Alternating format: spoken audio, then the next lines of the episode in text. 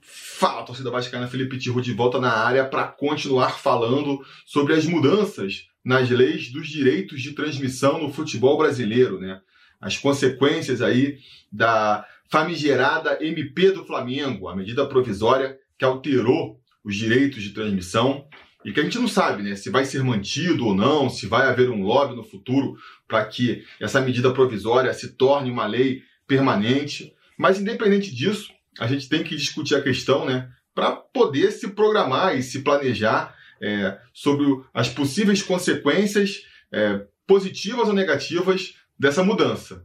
Eu acabei parando um pouco a série porque me enrolei aqui com meus trabalhos, como vocês sabem, mas não queria abandonar esse projeto, essa série, sem falar da principal consequência para mim dessa mudança, né? o principal risco que envolve essa mudança do direito de transmissão, que é aumentar ainda mais a distância entre os clubes que mais recebem da televisão e o resto. Aumentar aí o abismo financeiro entre poucos clubes lá em cima ganhando muito, em detrimento de uma maioria ganhando muito pouco, que é o que mais me preocupa nessa mudança da lei. Né? Eu acho que tem pontos positivos nessa lei também. Acho que tem mudanças que podem é, ser benéficas para o futebol brasileiro. A pulverização é, da transmissão dos jogos em várias emissoras, eu acho que, que é um ponto positivo. É, não acredito que essa mudança sozinha vai tirar a hegemonia da Globo na transmissão da, do futebol. Acho que outros fatores, que não essa mudança na lei, podem até fazer isso, mas essa mudança na lei não.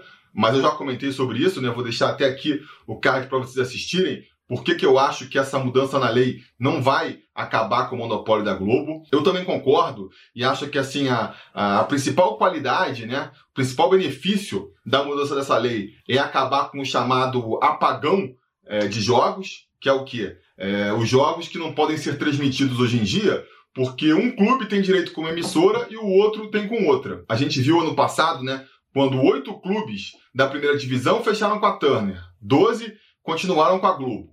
E aí todos os confrontos entre esse grupo de oito e esse grupo de doze não puderam ser transmitidos na TV a cabo, porque cada um dos seus adversários tinha fechado ali, tinha vendido seus direitos para é, uma emissora diferente. Que nem eu comentei também no primeiro vídeo que eu fiz sobre essa série, vou deixar aqui para vocês assistirem também. Eu acho que a situação do, do futebol brasileiro hoje em dia tá, tá ruim. Realmente está uma situação ruim, porque o futebol brasileiro começou a negociar seus direitos individualmente com uma lei em que você ainda depende do adversário para vender os seus direitos. Então, depois da implosão do Clube dos 13, lá 10 anos atrás mais ou menos, o futebol brasileiro acabou ficando com um pé em cada canoa, né? Porque de um lado, a lei, ela ainda incentiva, ela ainda pressupõe uma negociação coletiva, onde o, o mandante e o visitante, eles juntos têm o direito sobre aquela transmissão, mas a partir dali, os clubes começaram a, a, vender e negociar os seus direitos de transmissão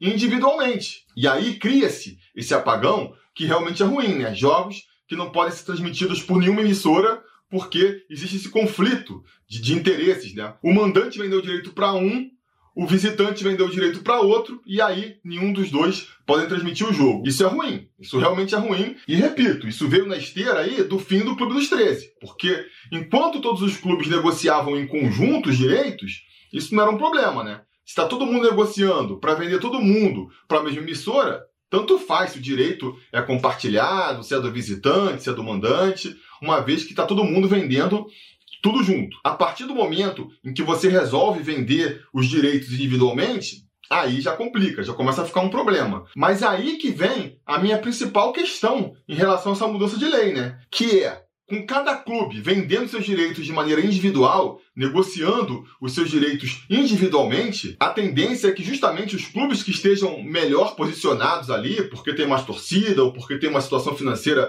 mais estável, eles consigam melhores negócios em detrimento dos outros clubes que vão arrecadar cada vez menos. E aí me parece uma incoerência, essa é uma coisa que eu não consigo entender no discurso de quem está defendendo e de quem está aí é, eufórico com essa mudança, que é o de que a mudança na lei vai ajudar os clubes a ficarem mais unidos. Eu continuo lendo muito e ouvindo muito sobre essa mudança, né? Vi muitos vídeos aí com o presidente do Bahia, que é um cara que, que eu considero, depois que eu vi essas entrevistas, passei a considerar ainda mais, realmente tem uma visão assim bem moderna e bem bacana do futebol brasileiro, e ele é um entusiasta da mudança na lei, né? Mas esse argumento que ele defende aí de que os clubes vão passar a se unir mais com a mudança na lei, me parece uma incoerência. Porque vamos à lógica aqui.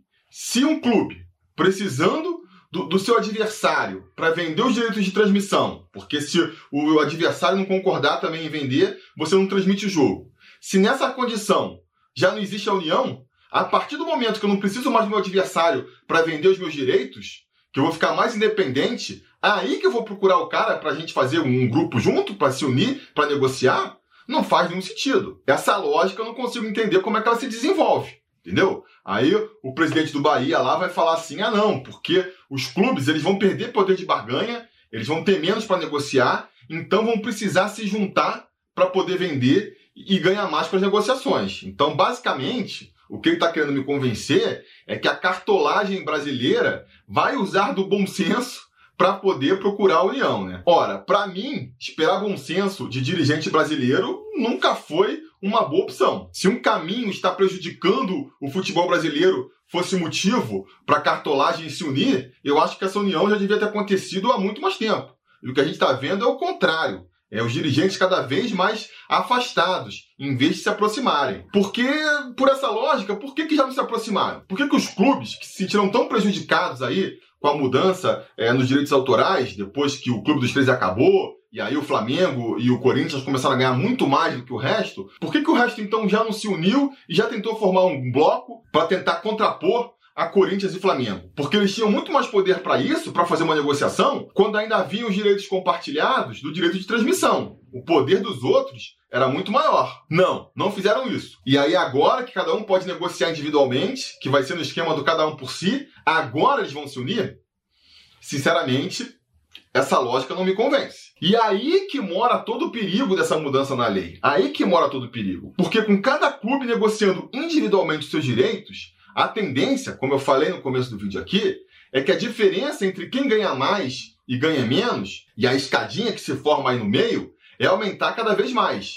A gente quer um abismo aí, né? Entre quem ganha mais e quem ganha menos. Ter ali dois, três clubes ganhando bastante depois um abismo e o resto dos clubes ganhando bem pouquinho. E por que, que eu afirmo isso? Né? Por que, que eu falo isso aí? Porque desde que eu comecei a levantar esse ponto, sempre surge aquela questão: ah, Felipe, você é muito pessimista, você só espera o pior. Vamos esperar para ver. Nunca houve essa lei no futebol brasileiro, então pode ser que, que isso seja benéfico para os clubes. E para todos esses questionamentos, a minha resposta é uma só.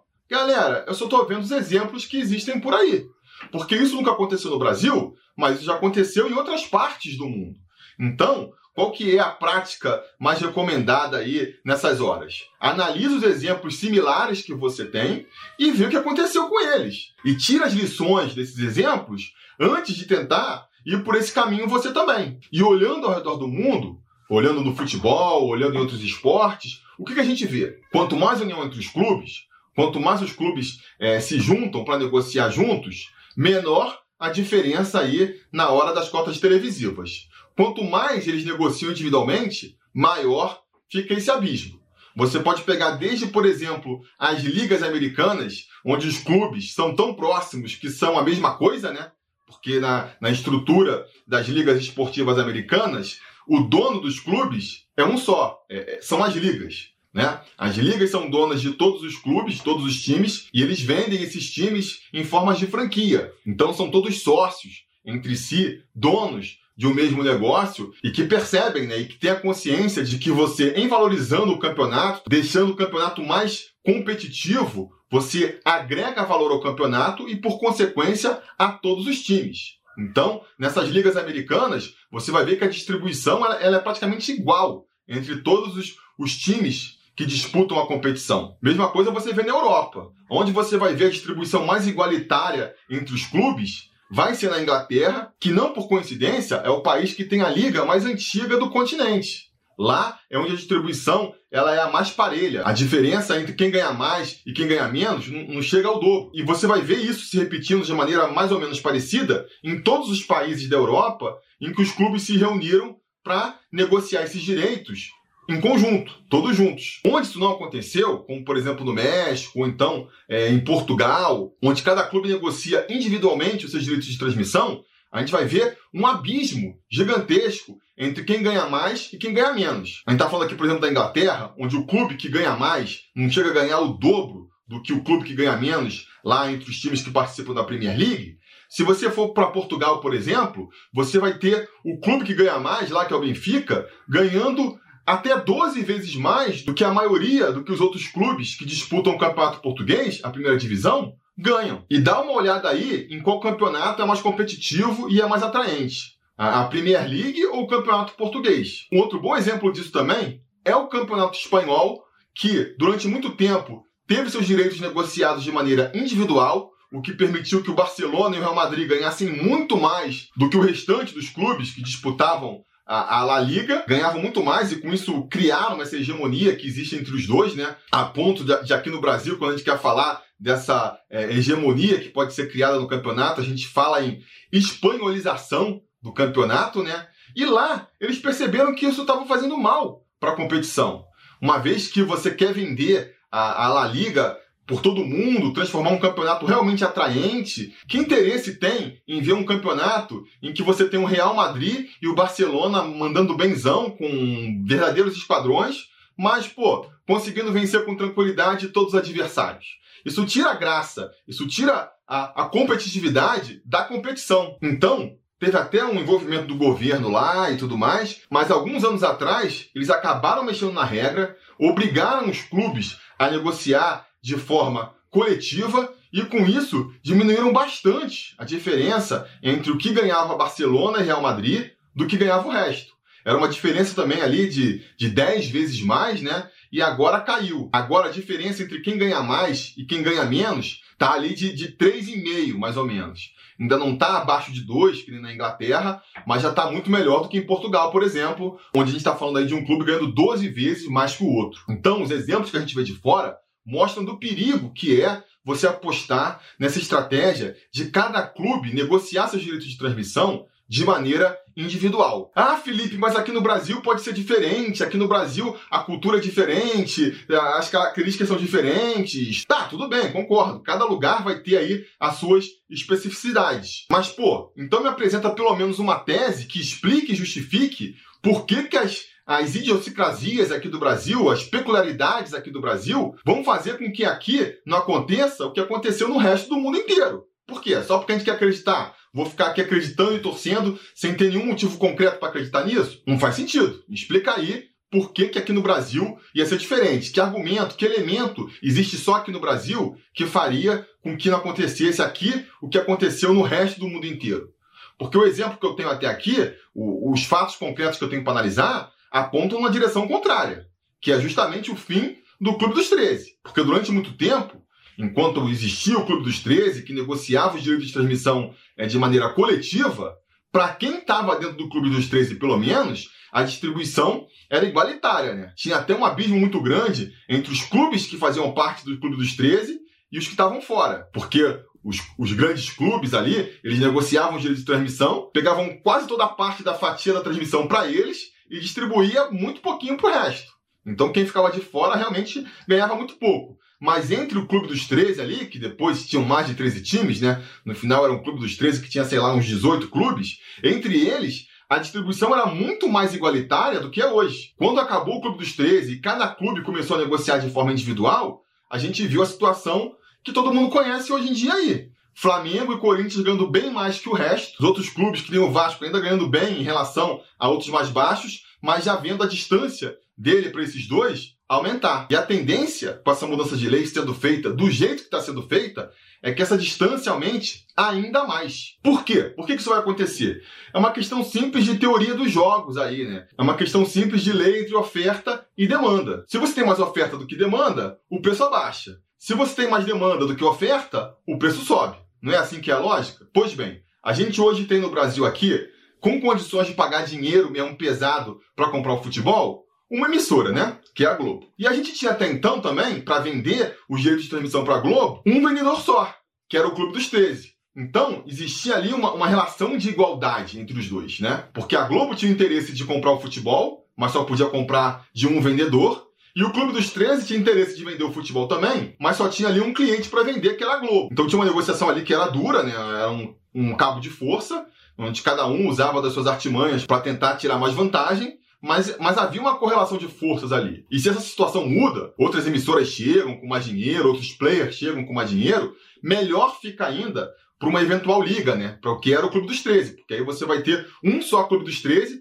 para poder vender seu direito para Globo e para sei lá, para Record e para Facebook, YouTube, que vier aí pela frente. Então, quanto mais player tiver desse lado, mais vantagem fica aqui para uma liga poder vender os seus direitos de transmissão. Agora, a partir do momento que você pega essa liga e desmonta ela, que em vez de ter um cara para negociar, você tem 20, se você for considerar os times da segunda divisão, você passa a ter 40. Então, ainda nessa realidade aqui, que a Globo é a manda-chuva do futebol brasileiro, é a emissora que tem dinheiro, a gente tem agora uma emissora só para negociar com 40 clubes. Olha como o poder da Globo aumentou com isso. Não à toa, a Globo ela foi pivô da implosão do Clube dos 13. Para ela foi super interessante poder negociar individualmente com cada clube. E vai continuar sendo interessante agora. Por mais que ela eventualmente até perca aí é, algum direito, um clube ou dois vai poder transmitir com a Bandeirantes ou com a Record, ainda vai ser interessante para a Globo poder negociar individualmente. Ela vai conseguir, gastando menos dinheiro,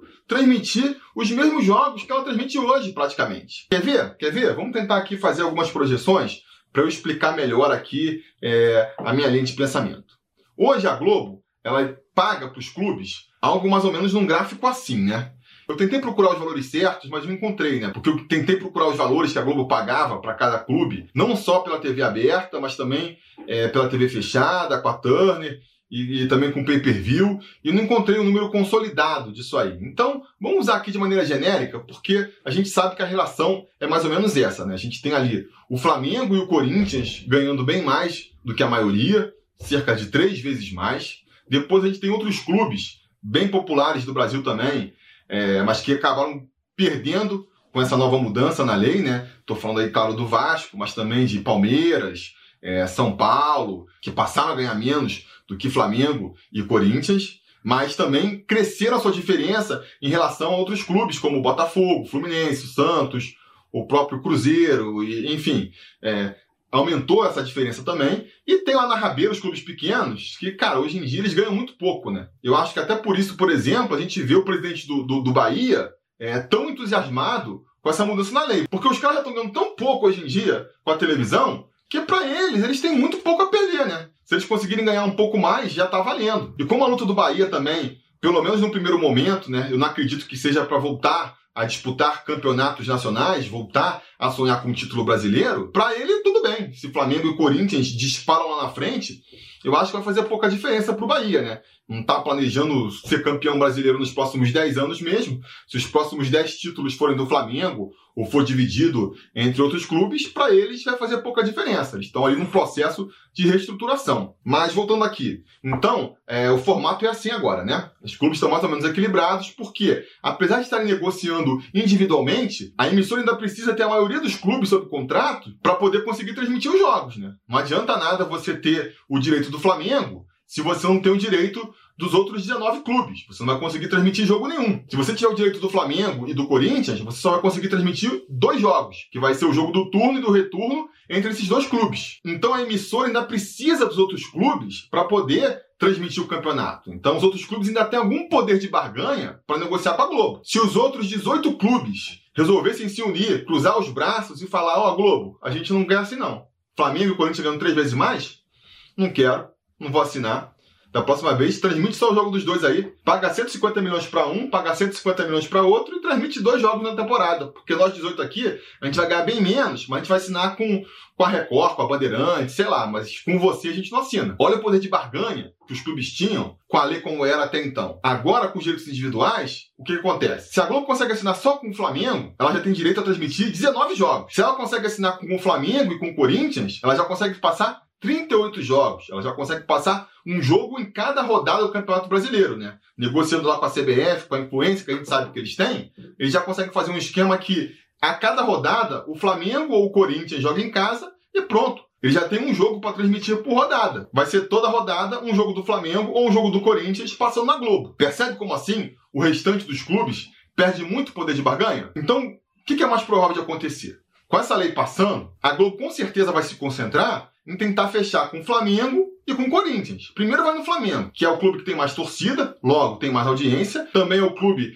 que está melhor estruturado, está com o melhor time, então atrai mais interesse, né? Todo mundo quer ver lá o time que está ganhando, como é que está jogando. Vai chegar primeiro neles e vai tentar fechar com eles. Ó, Flamengo, quanto é que a gente tava pagando para você? Tava 150x no total? Agora a gente vai oferecer para você 300x. 300x porque eu quero que você assine comigo. E o Flamengo, opa, beleza, então assinei. Vai pro Corinthians? Corinthians. A gente também quer que você assine comigo. Não vou pagar a mesma coisa que eu pago pro Flamengo, porque você tá aí com um time pior, não sei o quê, mas a torcida é grande, a segunda maior. Em você eu vou pagar 275 é. Topa. Aí o Corinthians, ah, beleza, tô na crise aqui, top. Pronto. A Globo já conseguiu com isso aí, que não comentei, jogo suficiente para transmitir uma partida por rodada até o final do Campeonato Brasileiro. A partir daí, a Globo vai se sentir muito mais confortável para negociar com outros clubes. Depois que ela fechou com o Flamengo e Corinthians, ela vai, por exemplo, fechar com São Paulo. Mas aí quando ela for falar com São Paulo, que também tem uma torcida grande, está em São Paulo, que é um centro comercial, ela já vai com tranquilidade. Ela fala, ó, São Paulo, eu vou te oferecer aqui 200 mil X, tá?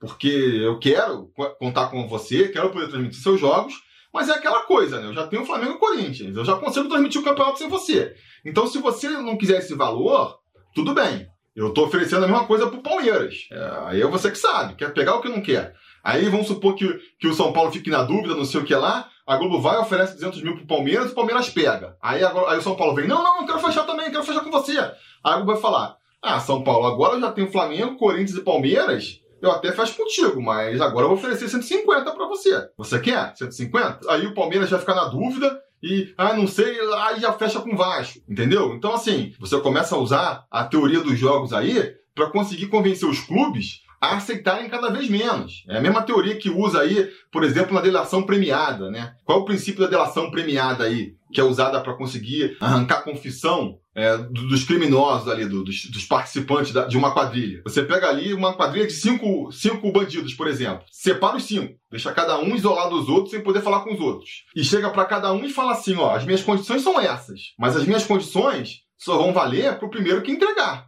Os outros perdem o direito. Ninguém sabe o que, que o outro está negociando, o que, que o outro está fazendo, vai querer denunciar logo. Não, deixa eu pegar logo esse benefício. Se os cinco tivessem juntos e combinados juntos, não, ninguém entrega, ninguém se entrega, depois a gente divide dinheiro, ou conforme for, fica muito mais difícil, né? Porque um sabe o que, que o outro está fazendo. A mesma lógica serve aqui, tirando aí o dilema legal, justificação bandido e tudo mais, mas a mesma lógica se aplica agora para os clubes.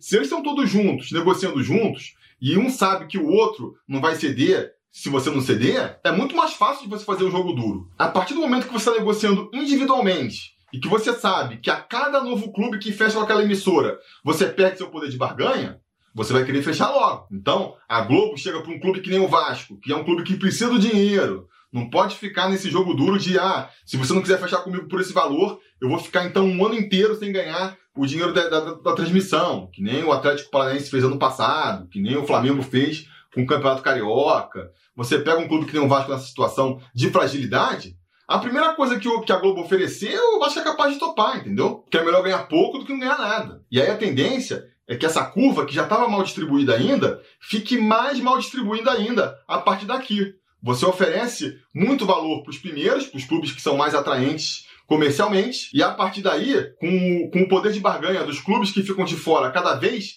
diminuindo, cada novo clube que assina é, o poder de barganha dos outros ficando cada vez menor, a tendência é que a, a emissora passe a pagar cada vez menos para esses clubes aí. E aí, essa curva justamente se acentue. Nesse sentido que, eventualmente, para um Bahia, pode ser até que seja interessante ou menos arriscado do que para um Vasco, por exemplo. Porque nessa nova curva, mostrando aqui a curva como era antes, como é hoje, e como pode ficar se isso que eu estou comentando acontecer. A partir daí, olha só, você tem ali um distanciamento maior dos clubes que estão na ponta, mas depois essa curva ela vai ficando ali mais retinha. Ela vai ficando mais retinha. Então, quem já está aqui na rabeira, em relação ao, ao primeiro lugar lá, a distância está grande. Aumentou até, em relação até ao modelo anterior. Mas se você pegar uns adversários que estão um pouquinho mais à frente antes, essa diferença de repente ela até diminuiu, porque você começou a ganhar um pouco mais, o cara ali da frente começou a ganhar um pouco menos, e aí de repente essa diferença até diminui, né? Então, para um clube que está lá na rabeira hoje, no que tange aí os direitos de transmissão, pode ser até que fique um pouco mais interessante, né? Ele nunca vai ter chances de bater de frente com os clubes que estão lá na ponta ganhando muito, mas eles já não tinham nas atuais condições. Então, assim, a briga deles é muito mais intermediária. E aí, é, se você contar que daqui a 10 anos a coisa pode mudar, o mais importante para esse clube que está lá na Rabeira hoje é tentar ficar um pouquinho aqui mais pro meio. E aí, quando houver uma reformulação, ele está um pouco mais estruturado. E seguindo essa mesma lógica, para os clubes que estão na ponta aqui, vai ficar melhor também. Porque já estavam ganhando muito, vão ganhar ainda mais. Por isso que o Flamengo, por exemplo, foi tão ostensivo aí, usou tanto lobby para passar essa lei. Não é para tentar fazer quem está atrás dele ganhar mais, né? Vocês têm que concordar comigo. Ele está pensando nele ganhando ainda mais. Para os clubes que estão lá na rabeira, pode até ser, não sei também, porque pode acabar sem ganhar nada, né? Porque se não quiser assinar o que a Globo quiser pagar, não vai ganhar nada. Mas pode ser que ganhe um pouco, souber negociar e fizer uns esquemas. Se você está ganhando muito pouco hoje, de repente um esquema de YouTube e tudo mais pode até fazer você ganhar mais. Então, nisso, eles podem até crescer um pouquinho, pode ser até ser vantajoso. Para mim, quem corre mais o risco de perder nessa história, quem tem mais a perder, porque é quem ainda mal bem ganha bastante hoje, são os clubes que estão aqui no meio. E nesse meio está o Vasco envolvido. O Vasco é um clube com muita torcida, que até pela sua torcida poderia estar mais em cima nesse gráfico, mas que, pela situação administrativa em que ele está envolvido nas últimas é, duas décadas, perdeu o poder de barganha. Até pela questão financeira que eu comentei aqui antes, né? Precisa muito do dinheiro, não consegue fazer muito tempo blefe, não consegue ficar segurando e tem que aceitar a primeira proposta. Isso põe o Vasco um pouco mais nesse meio aqui, mais nesse bololô. E nesse bololô é quem pode ter mais a perder. Vai aumentar a diferença ainda mais para os clubes que estão na ponta, e para um time que nem o Vasco, que tem a ambição de voltar a disputar campeonatos, a voltar a disputar é, os títulos com esses clubes aqui, isso é um problema muito grave. E do outro lado, é capaz de diminuir a diferença para clubes menores, que não estão ganhando nada hoje e que de repente eles podem passar a, a, ganhar um pouco mais. Então vai ficar mais difícil ainda. Esse é o grande risco que o Vasco tem que ficar ligado. Um exemplo bem claro que ilustra isso aqui são os campeonatos estaduais. A Globo já falou aí que com essa celeuma toda e por conta da CMP e tudo mais, não vai mais patrocinar o Campeonato Carioca, não vai mais comprar os direitos do Campeonato Carioca. Com isso, o Vasco vai perder 18 milhões de reais no seu orçamento anual. E por mais que, que entusiastas aí achem o contrário, eu acho muito, muito difícil do Vasco conseguir recuperar esse dinheiro todo se outra emissora comprar os direitos ou se o Vasco resolver passar seus jogos pelo YouTube que seja. Eu acho que não consegue chegar nem metade disso aí. Vamos ver, né? Vamos ver como é que vai acontecer no ano que vem. A gente já vai ter uma primeira amostra do que pode acontecer. Mas a minha expectativa é que se o Vasco ganhar 10 milhões aí, com o SBT ou a Record comprando os direitos do campeonato estadual, vai ser muito. Já vai ser muito. O Bahia, por exemplo, não vai ser muito prejudicado. O Bahia ganhou com o Campeonato Baiano esse ano aí, acho que 800 mil reais. 18 milhões, 800 mil reais. Então, o Bahia pode tentar novas formas de transmissão aí, passar pelo YouTube, ou tentar vender plano de sócio torcedor para passar no seu canal próprio. Se não ganhar nada com essa transmissão, pô, 800 mil a mais, 800 mil a menos, não faz tanta diferença no orçamento do Bahia quanto 18 milhões vai fazer no orçamento do Vasco. Então esse é o grande problema que eu vejo na mudança dessa lei, né? O Vasco tem muito risco de quebrar a cara daqui a 4, 5 anos se essa lei aí realmente passar e, e for implementada, né? Daqui a 4, 5 anos, quando for negociar a nova lei do Brasileirão, se o Vasco não se preparar muito bem para isso, pode acontecer esse cenário que eu estou falando aí, e o Vasco pode quebrar a cara. Assim como já pode ir quebrando a cara antes, né? Porque, como eu comentei agora, se a Globo realmente bancar aí o abandono do Campeonato Carioca, já são 18 milhões a menos no orçamento pro ano que vem. Ou sei lá, 8, 10 milhões, aí vai depender das soluções alternativas que o Vasco vai encontrar pro Campeonato Carioca. Mas já vai ser um prejuízo ali considerável para a próxima temporada. E eu não vejo o Vasco se mobilizando nesse sentido. O que, que eu acho que o Vasco tem que fazer para conseguir é, se sair um pouco melhor dessa confusão toda, né? Já que a minha expectativa hoje é de que essa lei seja aprovada mais cedo ou mais tarde. Caso não passe aí em forma de, de medida provisória, né? A medida provisória não seja aprovada, é muito provável aí que, que essa emenda ela seja colocada aí na, na futura lei geral do futebol ou em alguma outra lei aí e acabe passando no Congresso e para daqui a 4, 5 anos, quando a gente for renegociar os direitos do Campeonato Brasileiro, é muito provável que, que já sejam com essas novas condições. O que, que o Vasco precisa fazer para quando chegar lá, ter mais condição, ter mais poder de barganha, para conseguir não, não sair no prejuízo e, de preferência, sair até mais beneficiado dessa história toda. Primeira coisa que tem que fazer, tem que se estruturar financeiramente. Com a iminência dessa lei nova chegando aí, fica ainda mais urgente a reestruturação financeira do Vasco. Porque se chegar lá nessa negociação com o Pires na mão como está hoje, vai se dar mal. Vai se dar mal. Vai se ver obrigado a aceitar a primeira proposta que oferecerem e nessa é capaz de ficar não só muito mais atrás do que já está hoje de Flamengo e de Corinthians, mas começar a tomar volta até de clubes que hoje, na distribuição de direitos atuais, tá ganhando menos que o Vasco. Porque se for um clube mais estruturado, que souber negociar melhor, tiver ali mais pulso firme para negociar com a Globo, é capaz de passar na nossa frente na negociação. Então tem que ficar ligado nisso ponto básico, principal, que só depende do Vasco. Se reestruturar financeiramente para ter ali mais é, bagagem, ter ali mais combustível para segurar uma negociação com a Globo ou com a emissora que vier. Segunda coisa, que é fundamental também, já tem que estar tá se agilizando. Tentar buscar essa união com os outros clubes aí. Essa união que o presidente do Bahia e muitos outros defendem que vai acontecer inevitavelmente, eu não vejo dessa maneira, mas eu concordo que, que é o caminho. É o caminho. Então o Vasco tem que procurar, tentar se encontrar com, com, os dirigentes dos outros clubes e alinhar isso aí. Se Flamengo e Corinthians, que, que tem mais poder de barganha hoje, né, vão querer negociar individualmente, então procura os outros clubes. Procura São Paulo, Palmeiras, é, Atlético Mineiro, o Internacional. Pega esses outros clubes grandes e tenta formar um bloco para a gente começar a ter mais poder de barganha. Isso pode fazer a diferença. Porque aí, voltando àquele cenário que a gente estava falando antes, né? Se a Globo eventualmente fecha com o Flamengo, depois fecha com o Corinthians, quando for para o bloco seguinte, o bloco que está negociando o conjunto já vai poder falar, ó, a gente quer a mesma coisa, senão a gente não fecha com a Globo. E aí a gente fecha aqui esse bloco, que não vai ter Flamengo e vai ter Corinthians,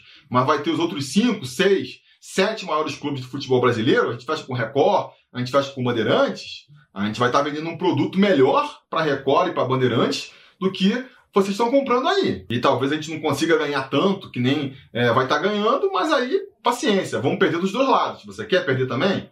Então, assim, começa a criar ali um equilíbrio maior de forças para conseguir fazer uma negociação mais pesada. Basicamente, os dois caminhos que eu vejo são esses. E eu não sei o que é mais difícil acontecer. O Vasco se reestruturar financeiramente tão rápido em tão pouco tempo, ou o Vasco e os outros clubes brasileiros realmente buscarem essa união aí, percebendo que se não fizer isso, vão acabar ficando para trás. Vão acabar ficando para trás. Não sei. Diga nos comentários a opinião de vocês sobre esse assunto. Quero saber aí é, a visão de vocês sobre essa questão. Esse é um assunto completamente em aberto, sabe? Eu tô lendo muito, ouvindo muito, e as minhas percepções sobre isso estão mudando também a cada nova leitura, né? Sempre fazendo uns ajustes aqui e ali é, nas perspectivas, nos benefícios e nos malefícios dessa mudança de lei. Então, o comentário de vocês também é muito importante. Vocês também estão sempre ali indicando é, vídeos e artigos sobre o assunto. Procuro ler todos. Muito obrigado por isso. Vamos continuar discutindo.